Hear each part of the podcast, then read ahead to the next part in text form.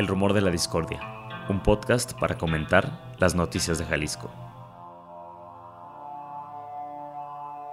Un rumor es una voz que corre entre el público o un ruido confuso de voces. Bienvenidas, bienvenidos al Rumor de la Discordia. Hoy les presentamos una conversación que tuvimos en el marco de la Feria Internacional del Libro de Guadalajara con el periodista argentino Eliezer Budasov. Oye, Eliezer, pues si te parece, me gustaría que iniciáramos quizás con esto que ya estamos platicando de, del hilo, ¿no? Eh, a mí me interesaba también, leía un poco de tu perfil y este periodista argentino que desde muy joven, desde los 19 años, estaba escribiendo en el semanario Análisis, luego te ganas este premio, el de plumas. Las nuevas plumas. Las nuevas plumas. Y ese viene a ser para ti un cambio, ¿no? Sí, de hecho, ¿sabes qué? Etiqueta negra. Sí, ¿sabes qué? Lo más atractivo de ese premio, hoy estaba recordando, porque ese premio lo recibí en esta misma feria.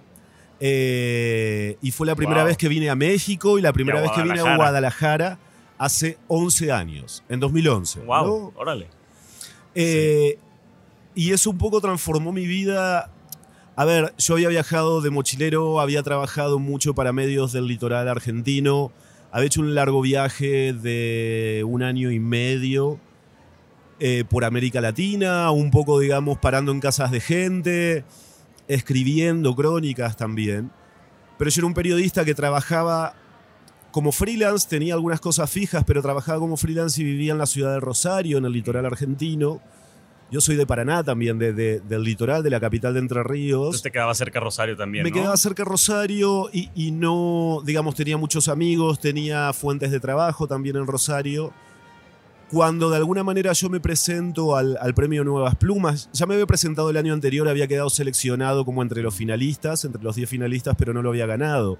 A mí lo que más me atraía del premio no era el monto de dinero, que tampoco era tanto, sino que había como un acuerdo de que la crónica ganadora se publicaba en simultáneo en toda una serie de medios de periodismo narrativo que yo leía y admiraba un montón, ¿no? Entre ellos Etiqueta Negra, Gato Pardo, Soho. MX también. Eh, no me acuerdo si MX también, ¿eh? porque algunos medios cambiaban en, según edición. Mm. También estaba, me acuerdo que un, medio cultural de, La Nación, ADN, ADN mm. del diario La Nación de Argentina. Entonces a mí lo que más me atraía era eso. Yo no era un periodista de Buenos Aires. Era ¿Qué edad tenías en 2011? En 2011 tenía 34 años. 34. Sí, ahora tengo 44. 44. ¿Y estabas escribiendo, qué estabas haciendo en Rosario? ¿Qué estabas escribiendo? ¿También periodismo narrativo en un diario o qué estabas? Mira, hacía de todo. En realidad sobrevivía haciendo un montón de cosas. Yo primero trabajé muchos años como asesor de comunicación eh, de organizaciones ambientales. También tenía una pequeña productora con un socio que era diseñador donde hacíamos publicaciones especializadas muchas de ellas también vinculadas con el tema ambiental. Escribía crónicas para el diario Uno de Entre Ríos, mm. mi provincia natal. Escribía cada tanto crónicas y reseñas de libros para el diario La Capital de Rosario. Corregía proyectos de ley, escribía discursos, o sea... De todo. Hacía un poco de todo, era como un freelancer vivía bien, digamos, como uno puede vivir bien como un freelancer, ¿no? Pero... O sea, siempre en chinga y siempre... Sí, siempre con un montón de proyectos, siempre tú sabes que, cuando eres freelancer no le dices que no a nada, digamos, ¿no? Porque nunca sabes cuándo va? a venir el momento de las vacas flacas. Sí, claro. Pero simultáneamente, mi género preferido era la crónica, el periodismo narrativo, y entonces cuando yo hacía todos estos trabajos también me ganaba, eh, me compraba el tiempo para hacer textos que a mí me gustaban. Claro, textos, que nadie te paga, ¿no? Además. No, exacto, ¿no? O sea, los podía publicar finalmente cuando los tenía, porque obviamente los medios donde publicaba, el diario Uno Entre Ríos, La Capital, eran medios que apreciaban mi trabajo. Pero no es que exclusivamente te pagan por hacer un texto que demoras tres meses en hacer. Claro. Te pagan el texto, pero no los tres meses que Exacto. y cuando yo estaba en Rosario, en realidad, esta historia con la que gano, que es la historia de Nahuel, Maciel el periodista fabulador. Exacto, e, el, caso del mayor, digamos, eh, fabulador en la historia del periodismo argentino. Es una historia que yo empiezo a producir cuando estoy en Rosario pensando un poco en el Nuevas Plumas, pero pensando también que es una historia eh, que siempre había querido contar, que habían publicado algunos medios de Buenos Aires, según mi entender, con un poco de mala leche y, y con poca reportería, ¿no? Mm. O sea, con poco cariño, con poca intención de comprender realmente al personaje, no de condenarlo, no de burlarse con él, no de, no de elevarlo al nivel de genio, de no, sino tratar de realmente acercarse a él. Y bueno, eso, eso estaba haciendo cuando me gané el Llega el premio, premio. Las Nuevas Plumas, sí. ¿En qué momento también viajas y te, te conviertes en un periodista que tiene muchísima más exposición? ¿Llegas a México? ¿Cómo está esa transición?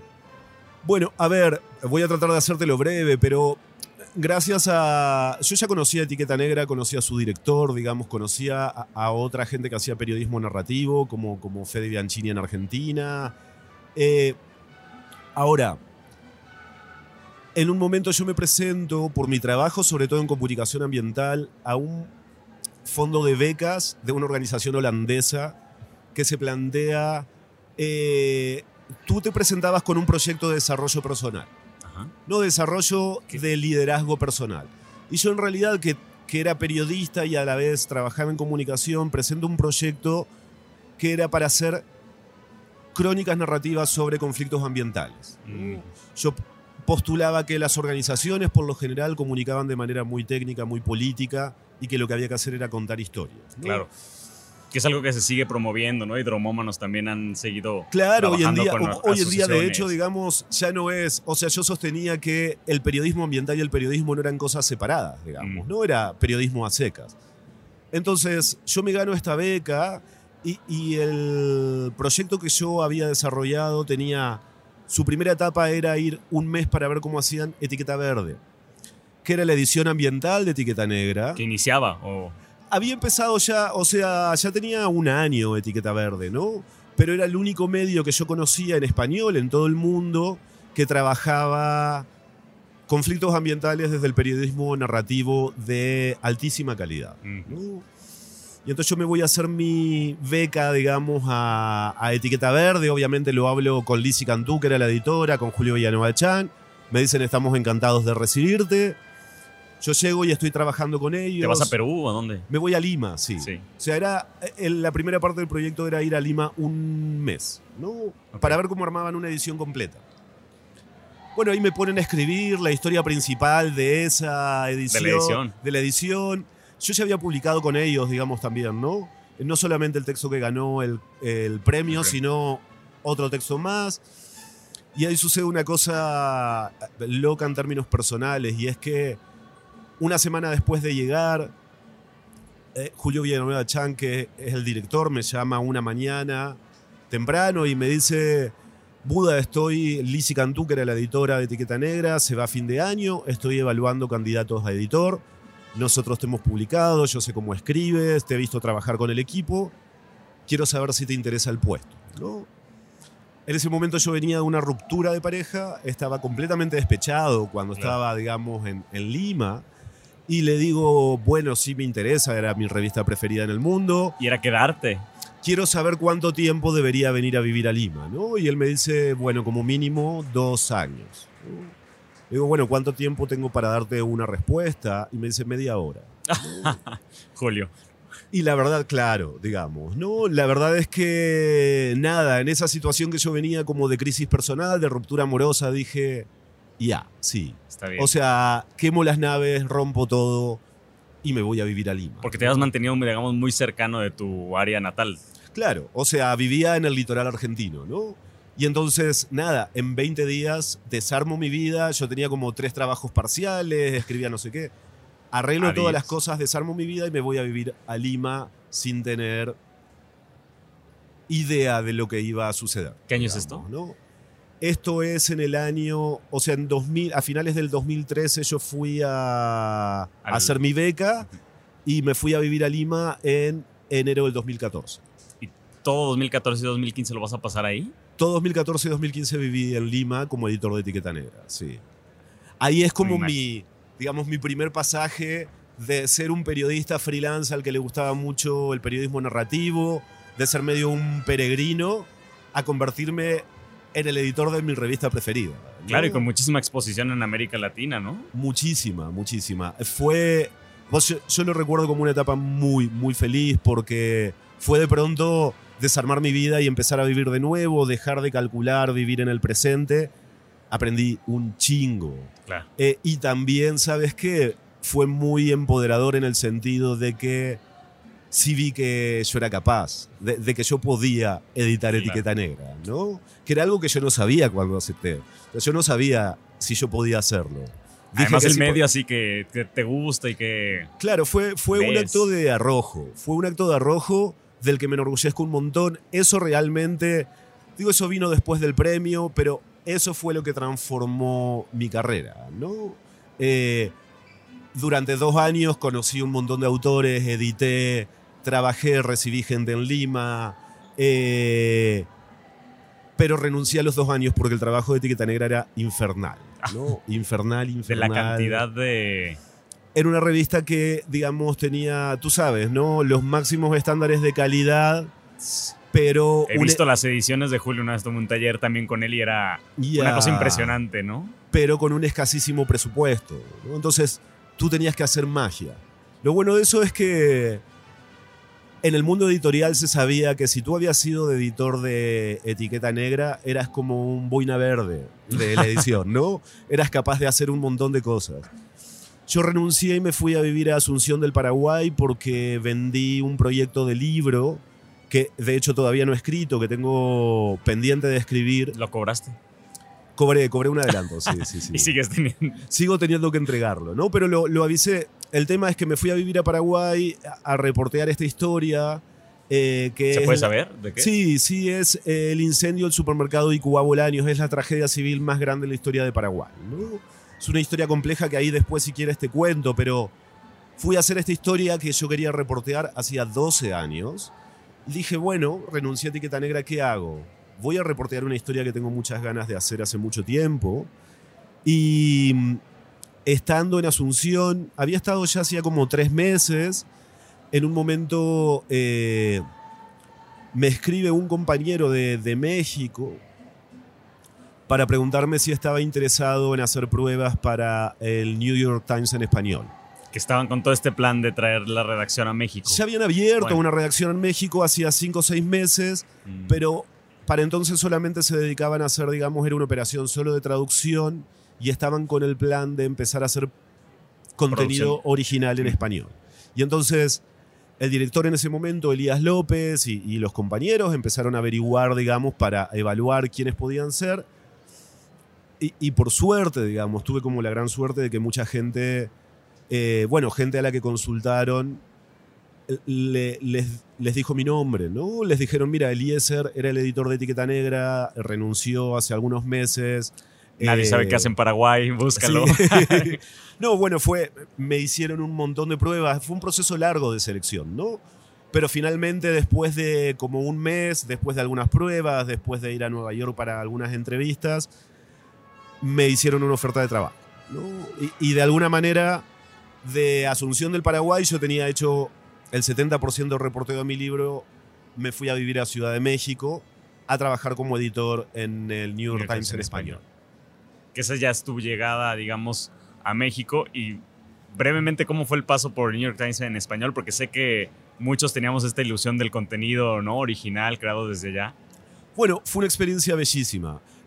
Además, lo que sucedió fue que yo participaba de toda la operación, pero también obviamente producía contenido original, digamos. Eh, y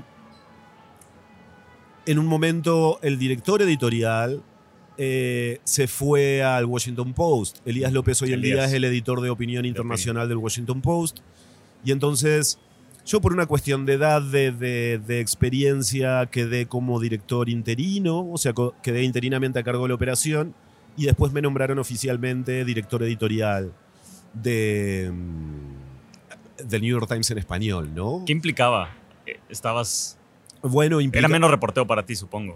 O sea, antes tampoco reporteaba, yo ya me dedicaba casi exclusivamente a editar, digamos, ¿no? A editar tanto traducciones como a encargar contenido original. Bueno, implicaba dedicar mucho más tiempo al management que a la edición incluso, ¿no? Pero a la vez era un proyecto muy bonito, nos iba muy bien en términos editoriales. Yo estaba muy convencido de que lo que hacíamos era mantener un espacio muy importante en el mercado periodístico en español. Y entonces eh, le dediqué todo el tiempo de mi vida, el tiempo que fui eh, director del proyecto, ¿no? Y la verdad es que nos iba tan bien en el momento en que decidieron, digamos, cerrar. No cerraron del todo la operación, decidieron dejar de producir contenido. En Siguieron español. con las traducciones, ¿no? Exacto. Pero la verdad es que nos iba tan bien que no se sintió en absoluto como un fracaso, ¿sabes? O sea, fue como una decisión que tomó, digamos, alguien en otro lugar basada sobre todo en temas económicos, eh, sin mirar la parte editorial y entonces la verdad es que no se sintió como un fracaso. Pero cuando yo estaba ya eh, en la etapa en la que estaba, eh, yo ya tenía el plan de... Le dedicaba mucha energía al management, pero no es lo que más me gusta. ¿no? Yo ya tenía el plan, ya Correcto. estábamos trabajando con, con Radio Ambulante en el proyecto que hoy en día es el Hilo, que era un proyecto que... ¿Ellos te habían buscado también para eso? No, yo los conozco desde hace tiempo, soy muy fan del trabajo de Radio Ambulante, como todos los que nos gusta el periodismo narrativo en América Latina. Claro. Eh, y soy amigo también de Daniel y Carolina, los cofundadores de Radio Ambulante. Cuando a mí me nombran director del Times en español, yo lo primero que hago es, entre otras cosas, proponerle a mi jefa, a mi manager, que hagamos un podcast en español, con la idea, digamos, de un poco lo que es ahora el hilo. ¿no? Se los planteo a Daniel y a Carolina, ellos me dicen que sí, y empezamos a trabajar en este proyecto en principio en conjunto. Eh, cuando cierran la operación en español, ese proyecto estaba muy avanzado, o sea, con muchas posibilidades de salir, pero Radio Ambulante dice, bueno, nosotros también nos llevamos... seguirlo. O sea, pero no queremos seguirlo con el Times, Ah, claro. ¿no? O sea, una cosa es asociarte con un medio que está trabajando con un montón de colaboradores en América Latina, que, y otra cosa es solamente tener que hablar con los corresponsales del Times en la región, que no son tantos. O sea, entonces, con, con muy buen tino y con muchísima dignidad, digamos, ¿no? Ellos dicen, nosotros nos llevamos el proyecto, lo vamos a hacer de manera independiente, ¿no? Y ahora estás también de editor de proyectos especiales en el diario El País, Sí, así es. Eso fue América. eh, en el país América, así Mm. es. Ellos cuando, cuando terminó el, el Times, yo tuve un tiempo de, de descanso, de, digamos, de, tratar de frenar un poco mi ritmo. Yo ya conocía el trabajo del país eh, en América y ellos empezaban con lo que básicamente es hoy en día, que era a invertir fuertemente en la región, a hacer crecer su redacción, a apostar por eh, un equipo más grande. Y entonces en ese momento me ofrecen este cargo, que es el de ser editor de proyectos especiales en el periódico. ¿Cuáles ¿no? son los proyectos especiales del periódico? Bueno, es un poco de todo, ¿no? Porque eso incluye, obviamente, son los reportajes más largos y ambiciosos. También en parte son investigaciones, pero también a veces es desarrollo de productos, ¿no? Es como desarrollemos un newsletter Mm, ya, para la edición de América, ¿no? O, o sea que en realidad, por eso no son reportajes, sino proyectos especiales. Porque abarca, digamos, como productos de marca, ambiciosos, pero no necesariamente crónicas. A veces también tiene que ver con productos, ¿no? Podrían ser libros incluso. Podrían ser libros, lo que pasa es que el país no tiene, digamos, de este lado, eh, no, hace ediciones, digamos. Aunque ¿no? tendrían todos los medios, ¿no? También. Sí, no, digamos, o sea, como el grupo empresarial Con sí, prisa, pero claro, claro. Pero, pero sí, digamos, podrían ser, podrían ser libros también. Oye, platiquemos entonces de este libro que están presentando en la Feria Internacional del Libro de Guadalajara, Rabia, Crónicas contra el Cinismo en América Latina. Lo primero que te quiero preguntar es, ¿cuál es la mejor educación de América? Por ahí hay un chiste local de una Sí. persona en la presentación. Oye, pero a mí, y creo que no lo, no lo han platicado, eh, al menos en, en esta presentación, pero ¿cómo surge el proyecto con Anagrama? Están editándolo con Javier Lafuente también de- del país, ¿no? Bueno, eh, eh, con Javi Lafuente éramos amigos desde antes de que yo comenzara a trabajar, digamos, en, en el país. Eh, cuando éramos competencia, de hecho, ¿no? Cuando él estaba, digamos, como un poco a cargo de la operación de, de América y yo estaba, digamos, a cargo de la operación del Times. Claro. Éramos amigos y éramos competencia, pero nos reuníamos, digamos, cada tanto a, a comer, hablábamos de la región y, y lo que sucede es que yo ya me incorporé en el país en, en diciembre del 2019 y desde unos meses antes, de hecho, desde el 2018, Ujú. empieza a haber toda una serie de estallidos sociales, de rupturas en la región, eh, movilizaciones que tienen visibilidad no solamente dentro de los países, sino en todo el continente. ¿no?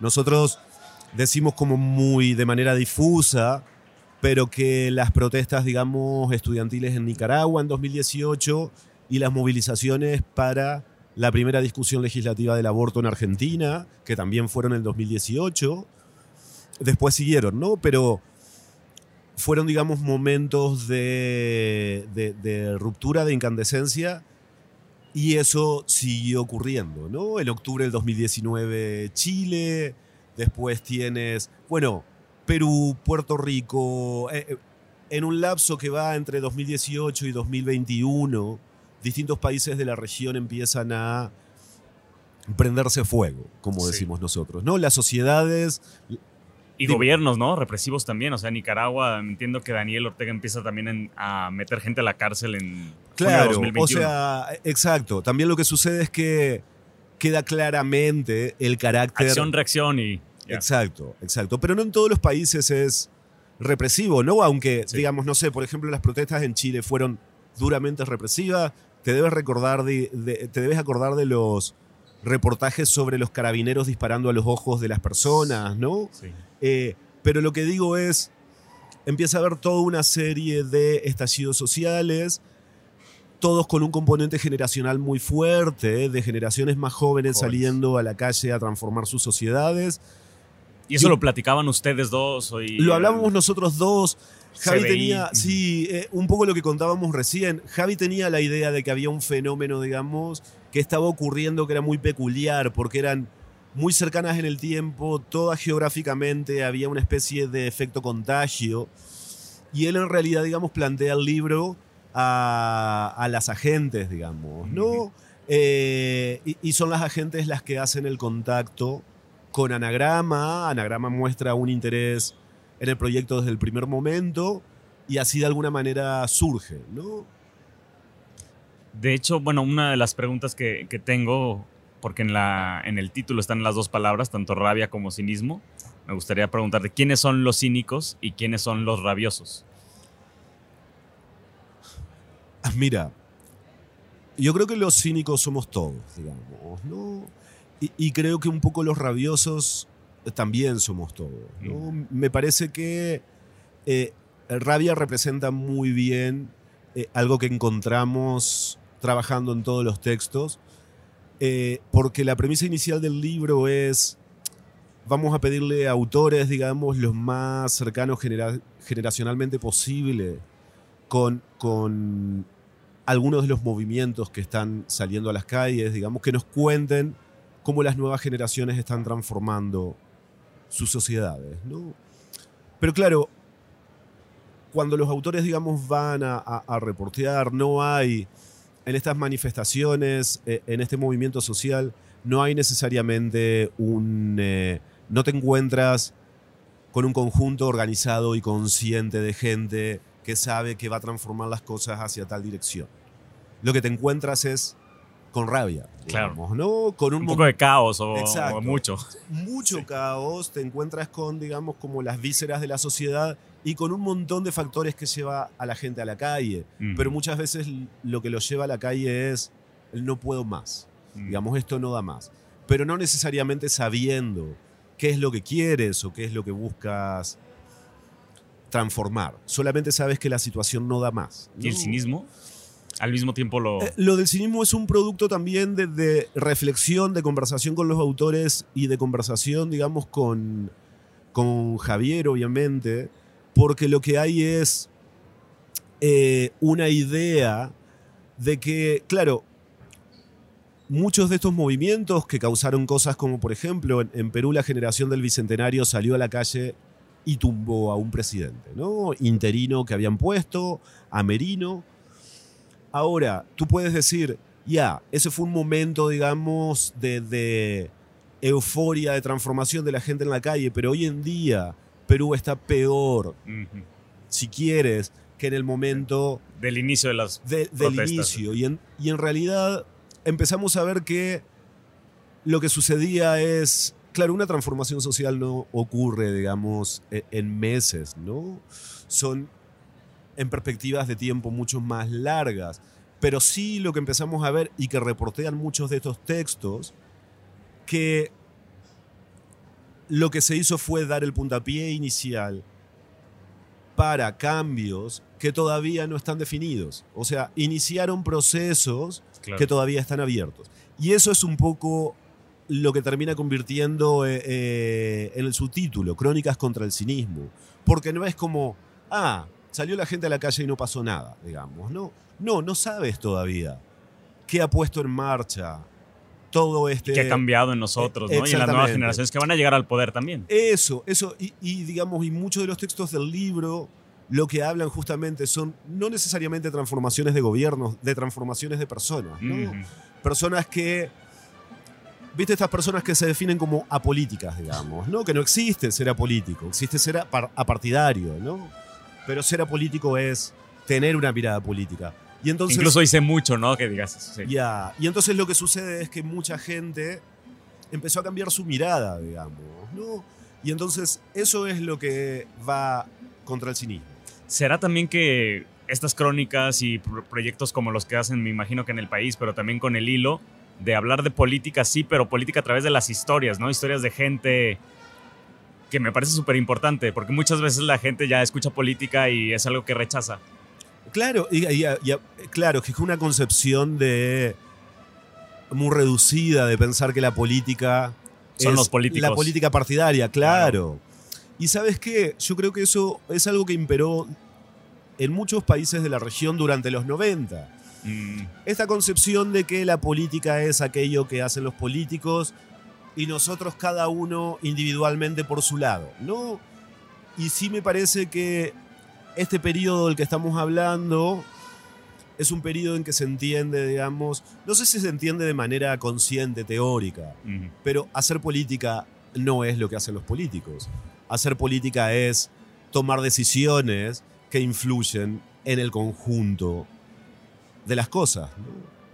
También esta, pues esta generación es la generación que ha crecido con internet, ¿no? Con acceso a los comentarios de sus pares y con acceso a muchísimas otras, otras voces, como lo que estamos haciendo nosotros ahora, que nos juntamos dos periodistas y, jun- y juntos, si no teníamos el espacio en una radio y tal, pues ahora lo publicamos nosotros. De acuerdo. Creo que eso tiene mucho que ver también con el efecto contagio, ¿no? Mm. Y, y de hecho, una gran cosa de las protestas es que siento que algunos elementos presentes en algunas protestas en el continente como formas de asistir a la gente que está luchando en la primera línea o formas de protestar sin vandalizar, distintos tipos de cosas se han ido, digamos, como copiando, ¿no? Sí. Se han ido tomando de un lugar a otro y que el efecto contagio también, ¿no? Yo decía en la presentación de, por ejemplo, de que cuando surgió el estallido de Chile, eh, mucha gente hablaba de lo inspirador que era, digamos, ¿no? Eh, y hablaban de eso porque, claro, porque veían también la necesidad de salir a las calles en sus sociedades, pero, claro, hay sociedades como la nicaragüense que el precio de salir a la calle Es- es, muy, muy elevado, digamos, ¿no? Hay otras sociedades más letárgicas, bueno, depende de- de- del desarrollo particular de cada una, digamos, ¿no?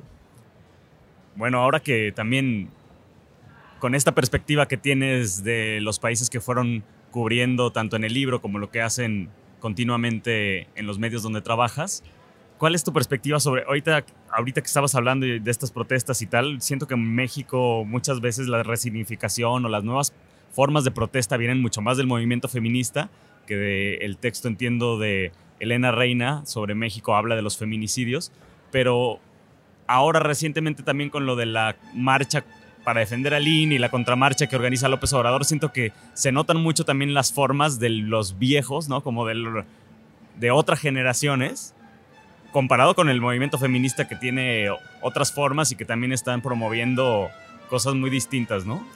De acuerdo. O sea, creo que, lo que dices es muy preciso respecto de tema que elegimos también para México, ¿no? Porque a, mí muchas de las cosas que ocurren desde que ganó López Obrador me hacen acordar mucho a el comienzo del kirchnerismo en Argentina, ¿no? No necesariamente el primer gobierno, el, el de Néstor Kirchner, sino el primer gobierno de Cristina que hubo una inició una polarización muy muy fuerte que se ha ido profundizando. Creo que acá se ve de manera muy similar, digamos, mm. ¿no? Que todavía, todavía incluso le falta evolucionar más, ¿no? Profundizarse aún más.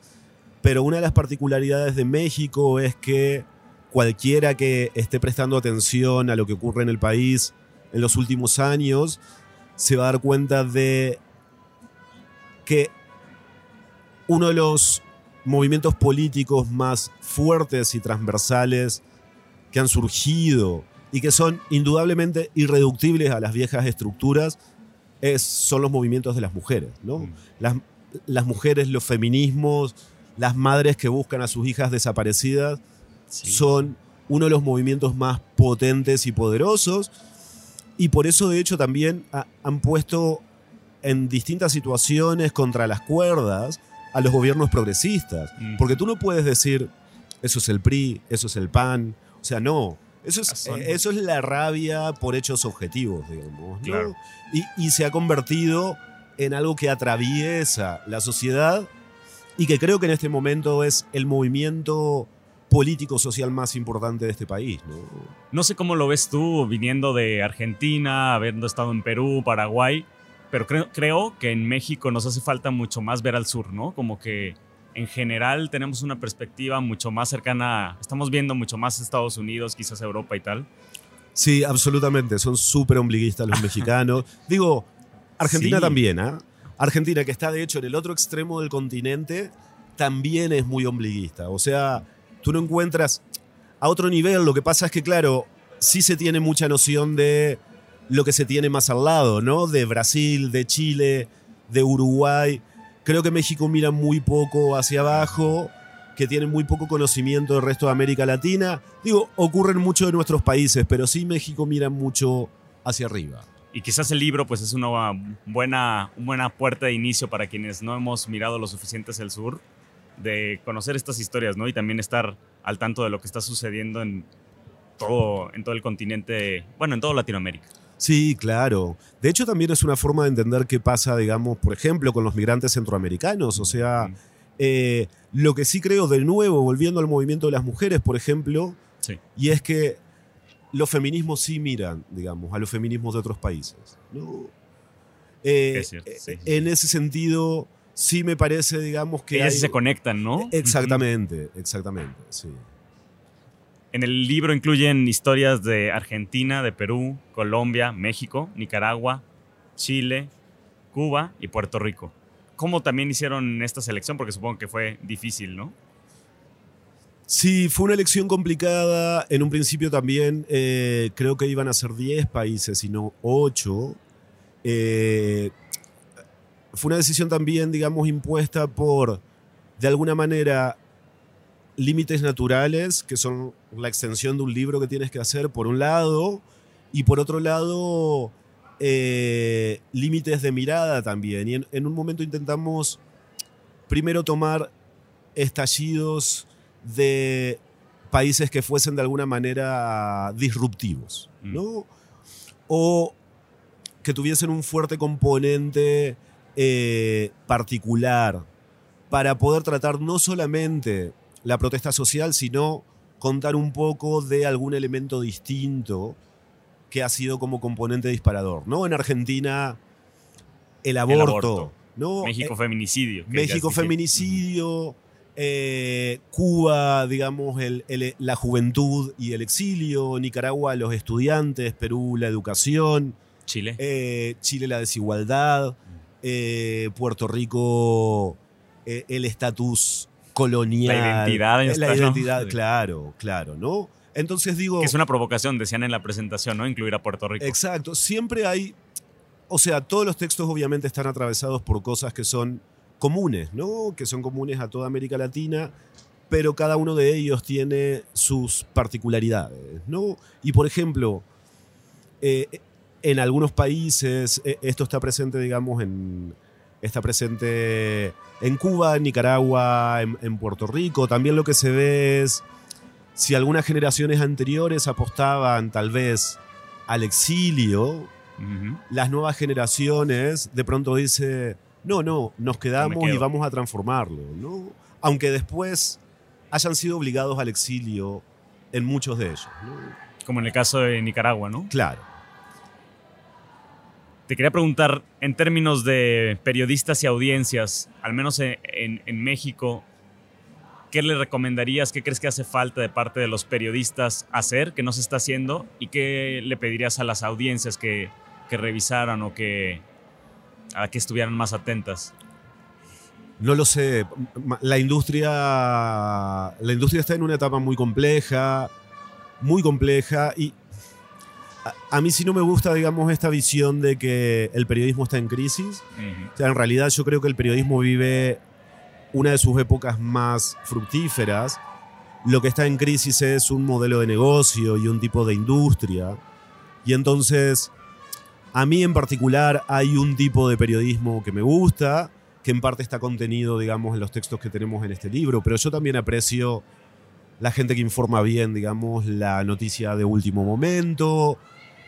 Creo que eh, no estoy en condiciones de dar un consejo en México, donde matan a tantos periodistas, ¿no? Eh, y, y sobre todo viviendo en Ciudad de México, porque los periodistas más asesinados son los periodistas del interior del país, ¿no? Claro. Yo creo realmente, creo que hay una, muchas veces hay una comprensión errada de parte de los directivos de los medios acerca de que la gente no lee, que a la gente no le interesan los textos largos, que la gente... Creo que eso es una comprensión completamente equivocada de las audiencias.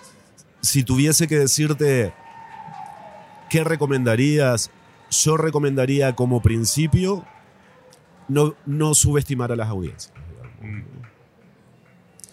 También ahorita que hablabas de los periodistas pensaba, todo es como un mismo ecosistema, ¿no? Alguien que reportea una nota, aparece en un medio, otro periodista lo ve y lo saca en su programa de radio, o sea, o sea, sin, sin todos, o sea, sin, sin el reporteo colectivo no, Pero no eso pasa esto, ¿no? en todos los países de América Latina, esta cosa endogámica y además, eh, eh, además es una cosa endogámica alimentada por la necesidad de aumentar la producción y de los clics, de que ves en un medio gráfico reportear sobre el tweet que le escribió tal persona a tal político. A mí eso me parece como completamente eh, vacío, ¿no? Sí. Yo Despropósito. entiendo, digamos, yo entiendo la necesidad de sumarse a la discusión, ¿no? Como le dicen acá en México, al tren del mame. digamos, ¿no? O sea, yo entiendo, eh, entiendo la, la mirada editorial de, de- de directivos de tener eso, y yo no creo que sean eh, excluyentes el poder hacer contenido viral con buen periodismo. Mm. Lo que digo es, tú puedes hacer un contenido viral sin subestimar a tu audiencia. Puedes hacer un contenido sobre animales, reporteándolo bien, escribiéndolo bien, y eso de todos modos involucra la vida de mucha gente. Y eso no excluye que además cubras la violencia, los feminicidios, el narco, la pobreza. Pero sí me parece que hay una comprensión... eh, sí, creo que, que el principal pecado es eso, es subestimar a la gente eh, que lee, que mira, que escucha. No te quiero mover mucho el tapete, pero me interesa preguntarte porque estamos en el, en el marco de la Feria Internacional del Libro. ¿Qué estás leyendo? Que me platicabas que te gusta mucho leer también, bueno, literatura. Mira, eh, dos libros estoy leyendo, digamos, en este momento. Uno es extraño porque no conocía al autor, se llama eh, Biografía del Silencio. Es un sacerdote español, también autor de literatura, que voy a moderar una mesa con él en el Hey Festival en Cartagena en enero. Me, me lo propusieron. Eh, Es una mesa sobre el tema espiritual. Wow. Y entonces ¿Eres una persona espiritual? dije, o sea, sí, me interesa un montón, digamos, ¿no? Me interesa un montón el tema, el tema espiritual. No soy religioso, no soy, digamos, como Creyente o- creyente, pero me interesa. O sea, simplemente me genera un montón de curiosidad. Y entonces dije que sí primero, porque me interesa el tema, pero después dije, güey, ¿y si es malísimo o es autoayuda de la peor? O... Y en realidad el autor se llama Pablo Dors, de apóstrofe ORS. Eh, me bajé su libro que tiene varios libros, pero este ha sido un fenómeno editorial, se llama Biografía de la Luz. Y me encantó. ¿De la luz o del silencio? Eh, perdón, Biografía del Silencio, es que Biografía de la Luz es otro Es de otro. Claro. Ah, tiene O sea, varias no, biografías. ti- ¿o qué? tiene, no, tiene varios libros, Los Amigos del Desierto, es un tipo prolífico. eh, y entonces tiene varios libros, pero el que, el que fue un fenómeno editorial, digamos, fue Biografía del Silencio. Y es un tipo que cuenta su experiencia con la meditación. No, es, no sabía qué esperar del libro y me encantó. ¿No? O sea, me parece un libro insospechado, no lo hubiese agarrado espontáneamente y me ha gustado mucho. Y ahora hace poco he empezado a leer uno que me recomendó una amiga española que escribe sobre tecnología y poder, que se llama Así es como me dijeron que acaba el mundo. ¿no? Y es de la reportera de tecnología del Times, que un poco, digamos, cuenta acerca de las ciberguerras en el mundo. ¿Quién es ella? Eh, se llama Nicole Pelrot. No sé exactamente cómo se pronuncia su apellido, digamos, pero. Y me gusta mucho también, ¿no? Me gusta mucho. Eh, y estoy ¿Es como leyendo. geopolítica, pero tecnológica? ¿o? ¿Sabes qué? No, es un libro periodístico, es, un- es una reportera que cuenta sobre los ataques cibernéticos de Rusia a Ucrania, sobre todo el mercado ilegal de programas, digamos, de inteligencia, de programas para eh, dominar o meterse en los sistemas y en las infra- infraestructuras digitales de otros países. Claro. Es una historia apasionante que aparte ocurre en un mundo que ni tú ni yo estamos mirando en ningún momento. Muy interesante. Y soy un gran lector de mm, Stephen King, me gusta mucho desde que era pequeño. Y cuando tengo ganas realmente de, de entretenerme, eh, voy leyendo libros de él, que por suerte he escrito un montón. y ahora estoy leyendo como el último de una trilogía de él que se llama Fin de Guardia. Oye, han tenido también una muy buena recepción los libros de periodismo, ¿no? O sea, cada vez también se ve más periodismo en el formato de libro. Sí, creo que. No sé con quién lo hablaba ayer, pero creo que en la última década, a, la vez que han ido como desapareciendo espacios para publicar periodismo narrativo, que han terminado, digamos, como. Han aparecido también, digamos, podcasts como Radio Ambulante, y a la vez que los recipientes naturales del periodismo narrativo se han vuelto el libro y el podcast. ¿no? como los espacios privilegiados para contar historias, me parece que son esos dos hoy en día. ¿no? Pues muchísimas gracias, Eliezer. Bueno, muchas gracias a ti. El rumor de la discordia, un podcast para comentar las noticias de Jalisco.